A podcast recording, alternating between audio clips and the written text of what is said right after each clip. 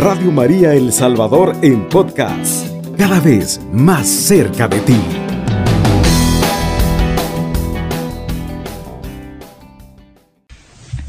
Buenas noches para todos nuestros marianos oyentes. En este día tan significativo para nosotros, porque estamos en un momento tan bonito de San José Obrero, que es para todos como un modelo, no solo del amor verdadero, sino también de un hombre que trabaja, que se esfuerza, que es un hombre, de, diríamos, como tantos de nuestros, de nuestros hermanos salvadoreños, la inmensa masa de católicos. Hoy nosotros queremos como abordar un tema que es preparatorio a la catequesis, son catequesis preparatorias al Encuentro Mundial de las Familias.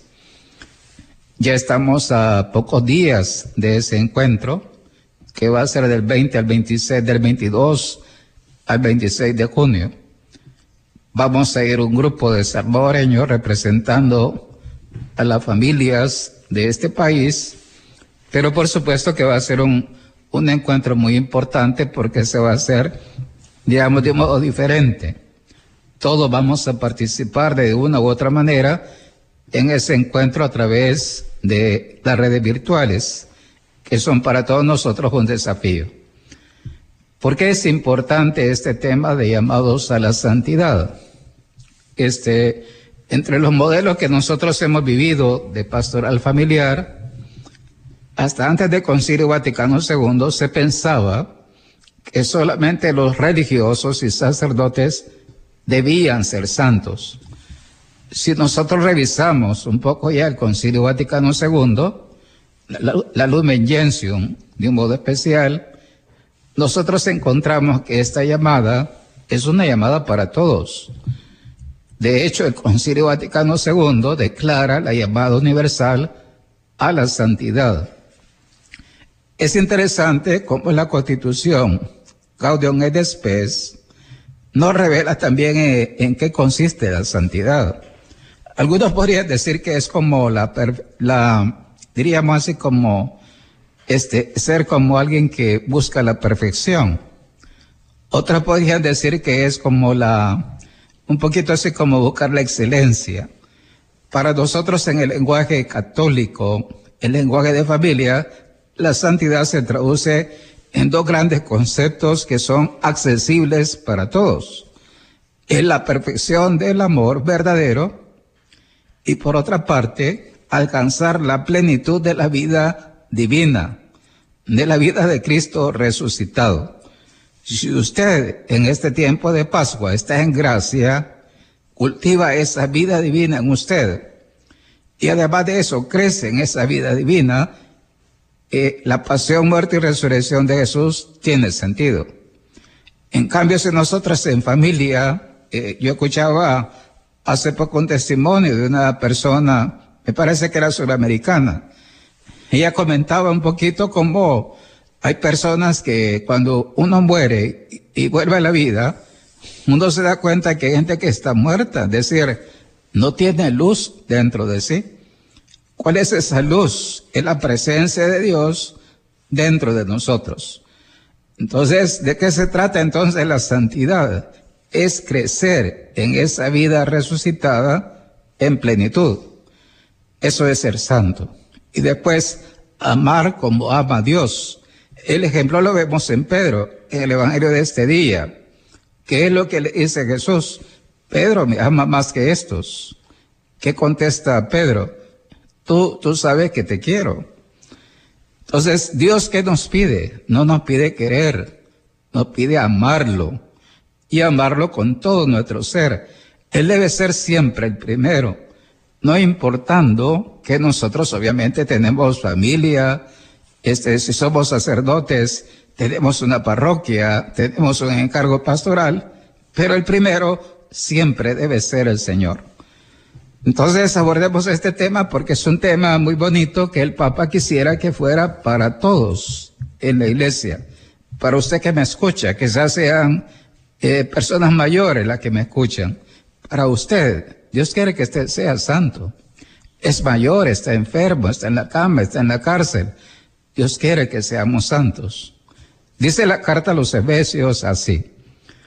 Eh, el Señor nos ha elegido antes de la fundación del mundo para ser santos e inmaculados en su presencia en el amor, dice San Pablo en la carta a los Efesios 1, 3, 4.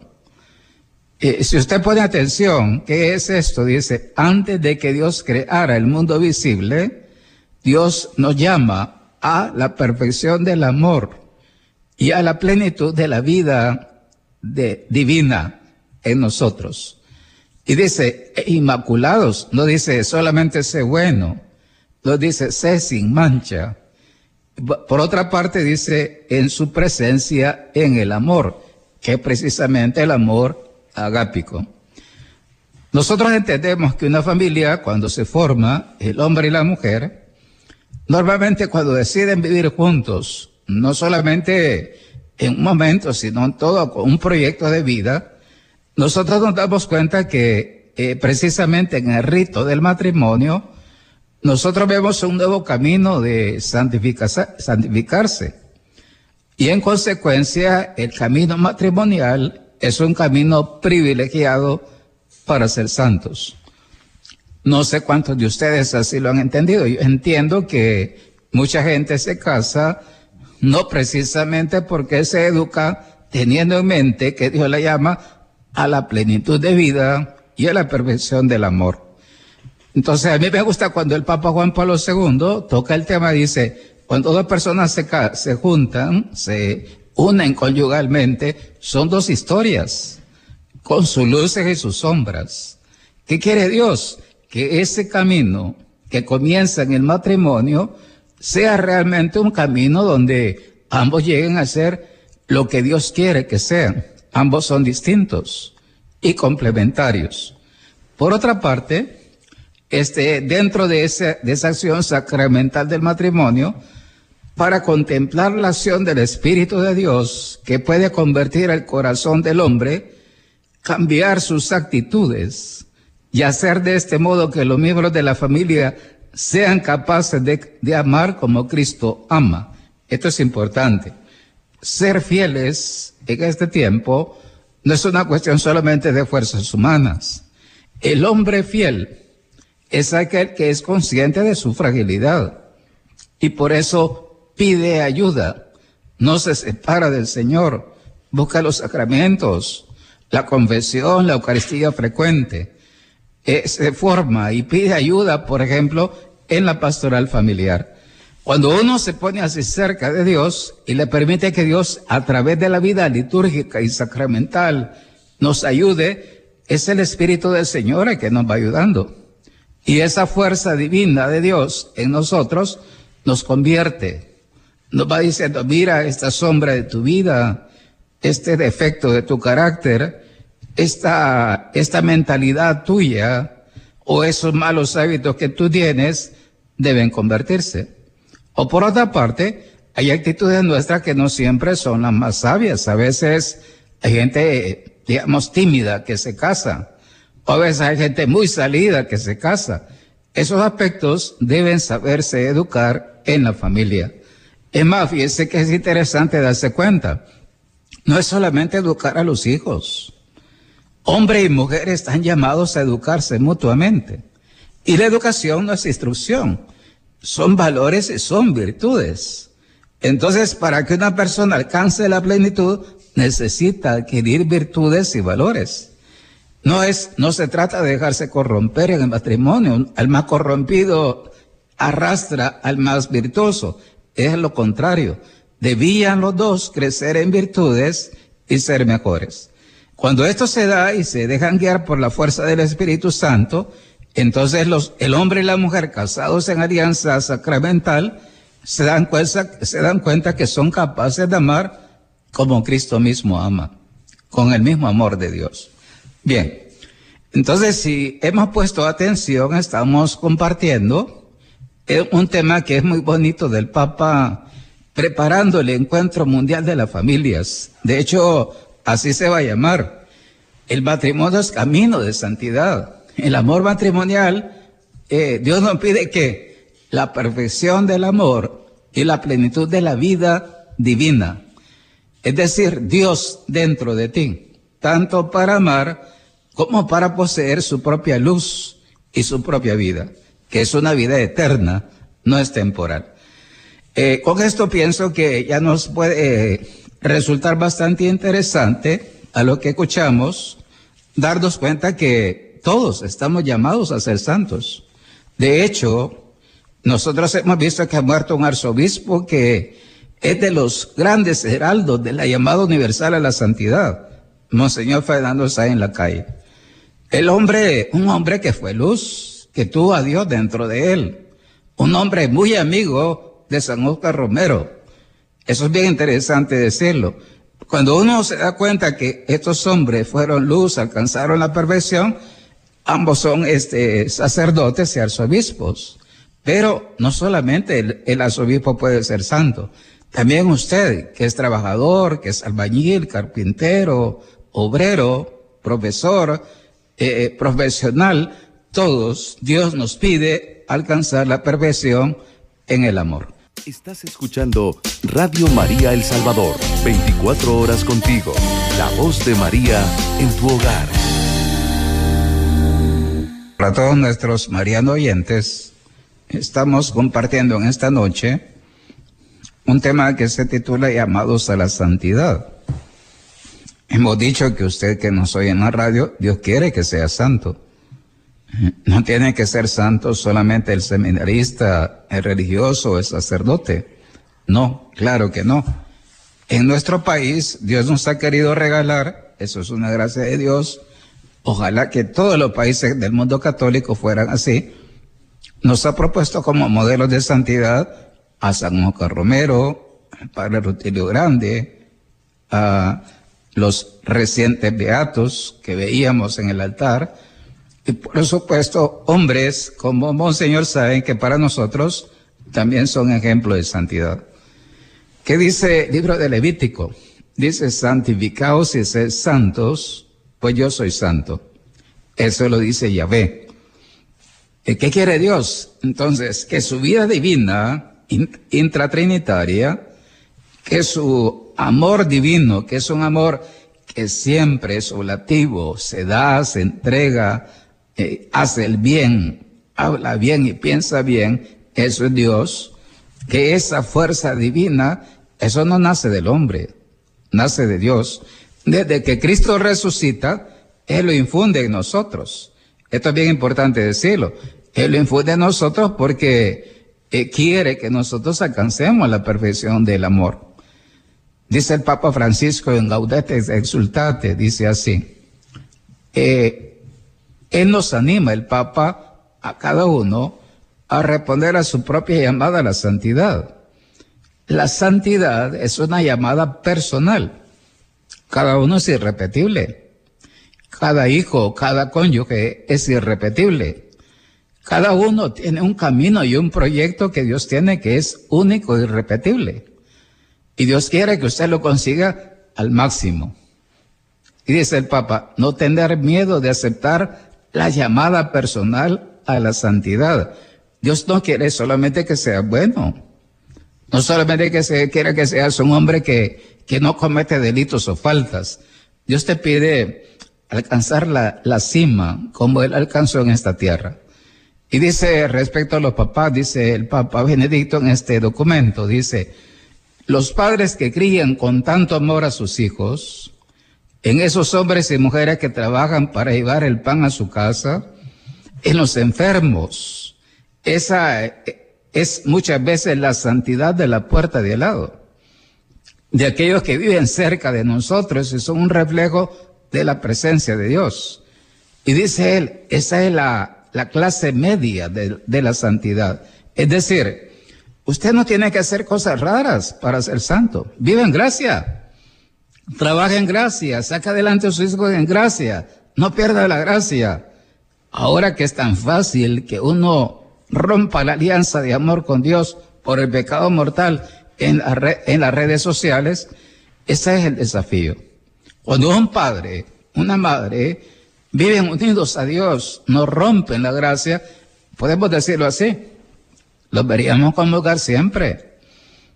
Los veríamos también confesarse frecuentemente, comer a Jesús como lo más grande que hay. Cuando los papás hacen así y trabajan y se esfuerzan por hacer bien a sus hijos y piden ayuda para educarlos bien, entonces los papás son santos. Eso es importante. De eso se trata. No queremos eh, gente que trae los ojos, que se ponga solamente signos externos o, colores eh, que le gusten y que le parezcan más santos. No es cuestión accidental, es cuestión de la persona transformada por Dios. Dice después el Papa en este tema también, dice, cada uno por su camino.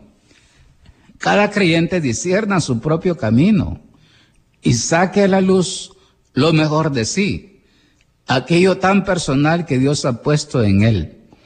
Eso es así, cada uno es diferente.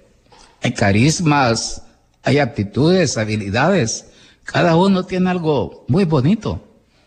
Eh, yo pienso que, fíjese que a los papás hoy se les dice, ¿verdad? Este, mire, no aplique el mismo patrón para todos sus hijos. Si los va a educar, cada hijo tiene algo que es irrepetible, pero muchas veces los papás no saben lo irrepetible de su hijo. Pues ese hijo también es irrepetible en, en santidad. Hay hijos que Dios los llama de un modo, a otros hijos de otro, pero todos, todos en excepción, Dios nos pide ese ideal. Para ser santos, por tanto, no es necesario ser consagrado. La consagración de, laico, ¿cuál es? Su bautismo y su confirmación.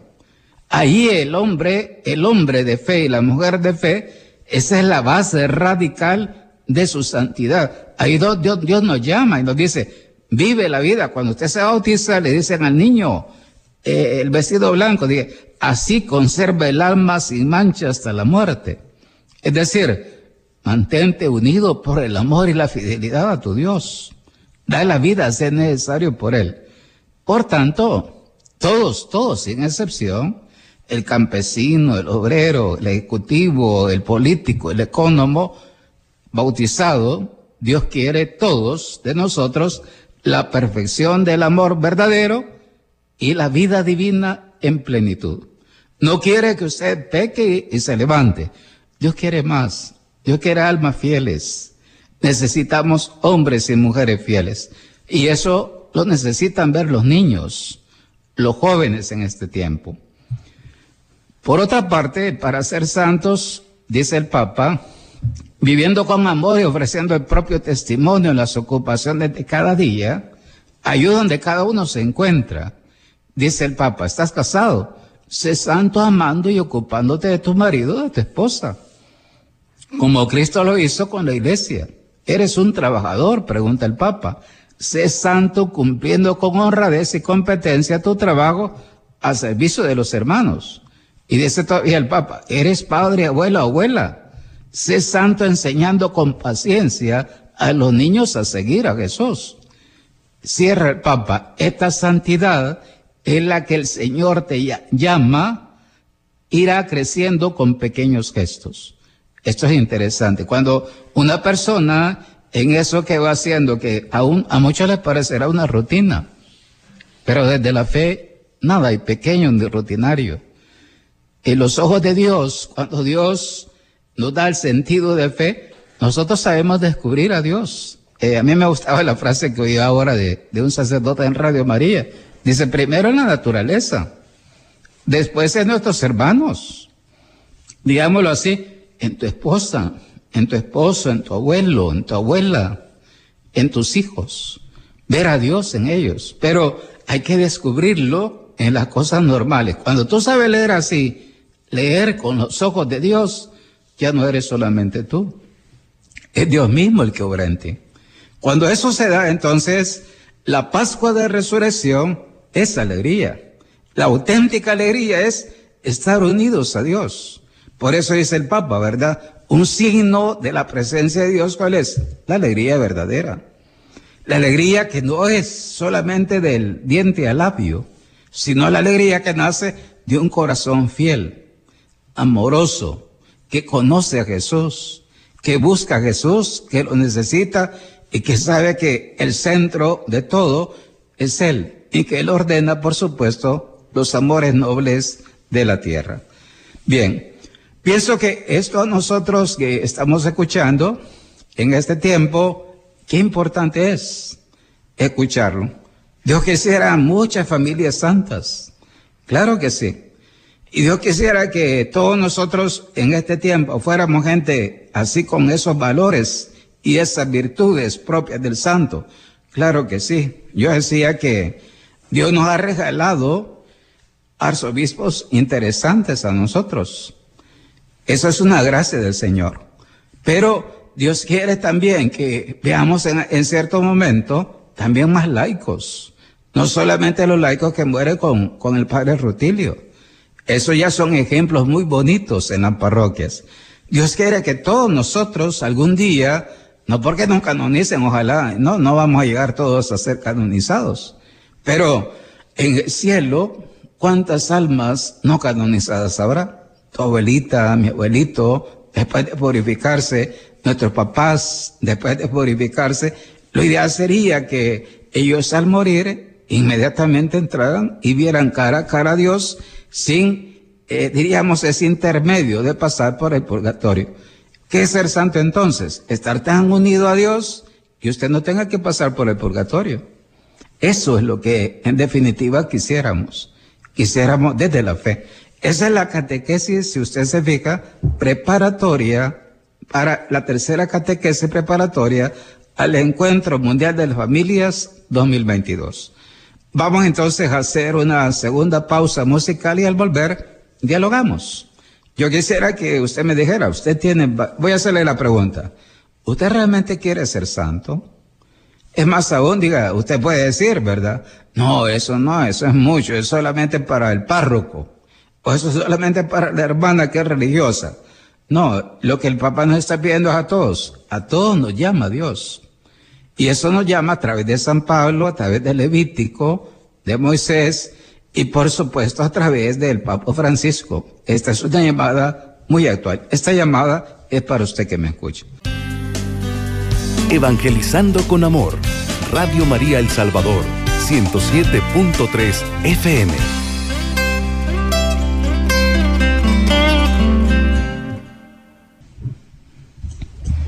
Sí, buenas noches. Yo quizás más que pregunta, Padre, he estado analizando desde la mañana que nos formamos aquí en la UNICAES, en la pastoral familiar, en la homilía, y ahorita que usted está explicando nuevamente que todos estamos llamando a la santidad, quizá yo en mi caso de familia monoparental, qué bonito sería que nosotras las mujeres que vivimos una situación así, tuviéramos la humildad de reconocer que estamos llamadas a la santidad y que humillarnos y pedir perdón eh, en, en el sacramento de la reconciliación.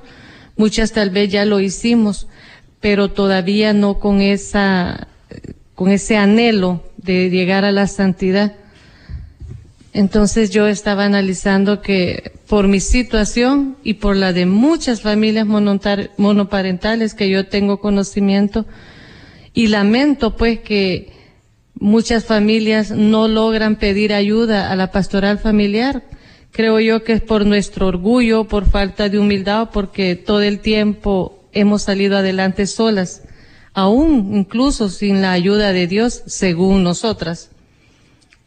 Fíjese que aquí el Papa dice cosas muy bonitas. Dice en la reciente historia hay niños, adolescentes, jóvenes, viudos y matrimonios, etcétera, que han sido santos. Y pone ejemplos, dice, ejemplos, Laura Vicuña, santa a los 12 años, joven Pierre Giorgio Frassati, o los santos padres de Teresa de Lisieux. Eran eh, esposos ellos. Eh, estos ejemplos, ¿por qué son importantes? Porque honestamente necesitamos ver así, tener este referentes. A veces quizás en nuestro país eh, los primeros referentes son los que hemos dicho, son consagrados, pero nos hace falta ver mamás monoparentales o papás monoparentales es decir, solo papá y mamá al frente de un hogar, que se decidan no solamente a sacar a sus hijos. Quizás muchas veces la gente es luchadora, etcétera, pero si uno le pregunta, ¿usted está en gracia? Muchas veces hace muchos años que no se confiesa. Y no solamente estar en gracia, crecer en esa vida divina en que Dios ha traído a la tierra. Si una mamá, por muy pobre que sea, muy este, sencilla que sea, pero esto lo tiene, esa es una gracia que da el Espíritu de Dios.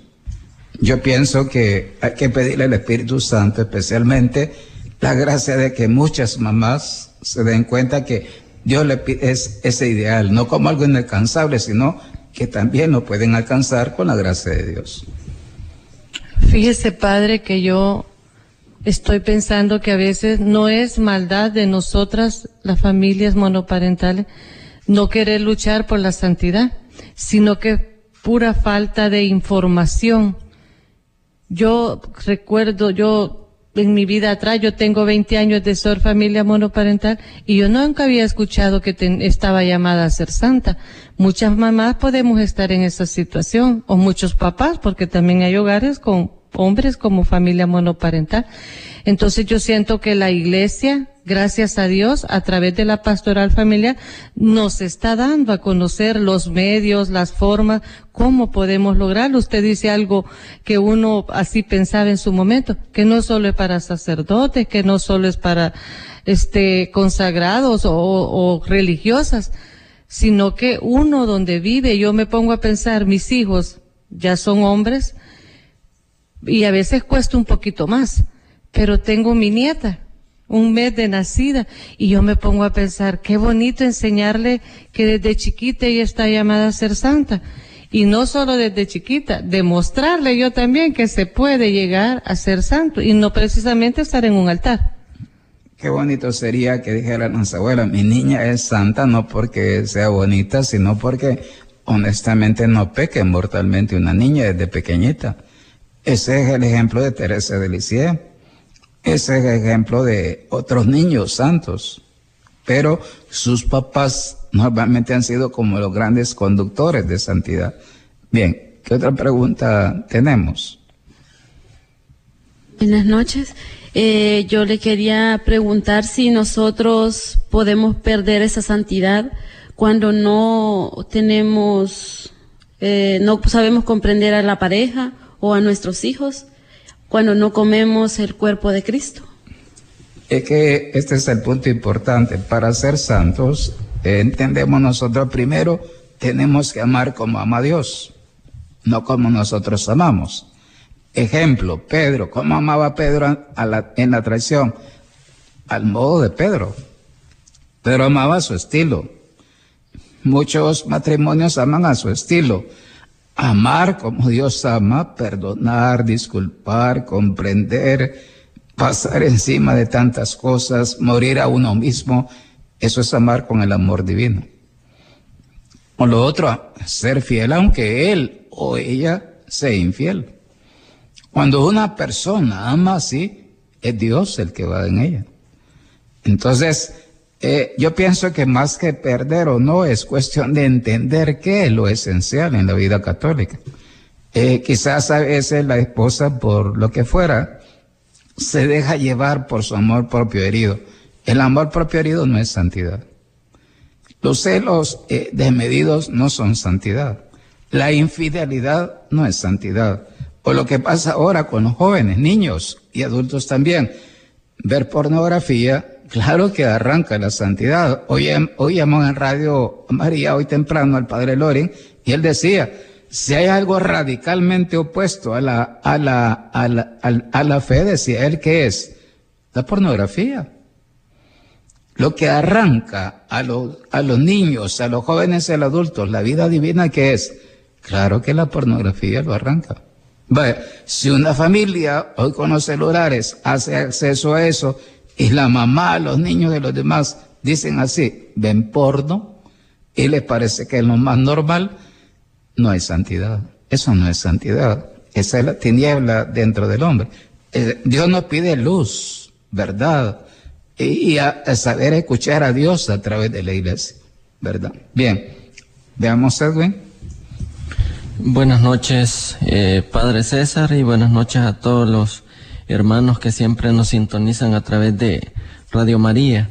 Eh, sí, Padre, yo quería comentar sobre una frase que leí en, Internet sobre lo, esta parte que viene, que es el Encuentro Mundial de las Familias, donde un cardenal mencionaba algo y tal vez usted me puede ampliar acerca de, de eso que decía donde textualmente decía, del amor vivido en la familia nace la vocación de cada hijo. Es el amor saboreado en el hogar el que traza las primeras sendas del camino de santidad. Me pareció muy, muy importante y, adecuado quizás a la, a la actualidad esa frase, padre. Hemos dicho, Edwin, que la primera llamada vocación, ¿cuál es? Llamados al amor verdadero.